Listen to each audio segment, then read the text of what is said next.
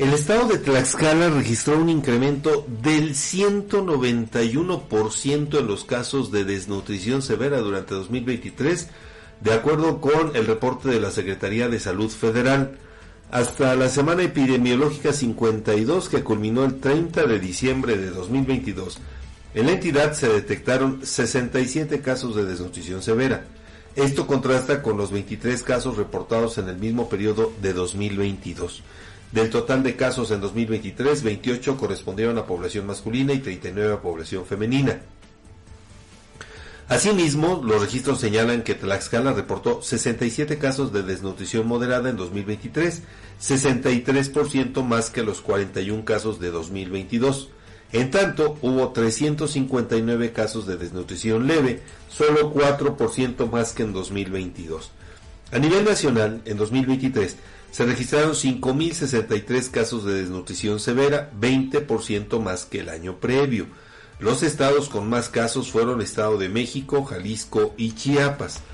Por el contrario, Baja California Sur tuvo el menor registro a nivel nacional con solamente 7 casos, le sigue Querétaro con 29 y Campeche con 37.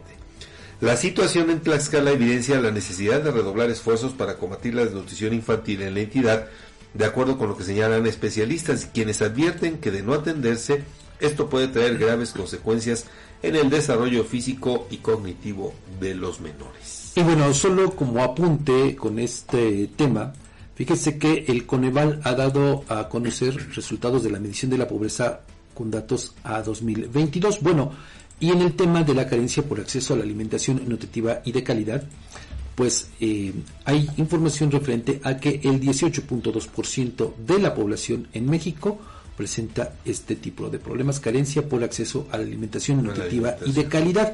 Y bueno, ya eh, obviamente pues en el desglose de otros rubros se habla, por ejemplo, que el 17.7% de la población mexicana enfrenta problemas de inseguridad alimentaria leve, el 9.9% de inseguridad alimentaria moderada, el 6.4% de inseguridad alimentaria severa, y eh, en este contexto también se informa que el 3.5% de la población mexicana presenta limitación en el consumo de alimentos. Entonces, bueno, pues eso nos permite eh, dimensionar también pues estos temas que van obviamente pues muy ligados. Fíjate, Fabián, de repente el discurso podría decir, bueno, es que no son muchos, son, eh, estamos hablando de, ahorita te digo, 67 casos. No, no es cierto.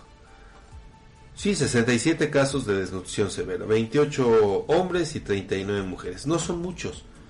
Pues no, pero en contraposición con el año anterior, el que haya crecido este índice casi 200%, Fabián, quiere, está hablando de que hay políticas públicas que no están cumpliendo con los propósitos para los que fueron diseñados. Y no solamente eso, Edgar, habla también de eh, el tema de cómo ha crecido el tema de la eh, población en pobreza. Aquí se los dimos a conocer hace unos días cómo ha crecido de manera importante. Bueno, creció con el gobierno de Marco Antonio Mena de manera importante.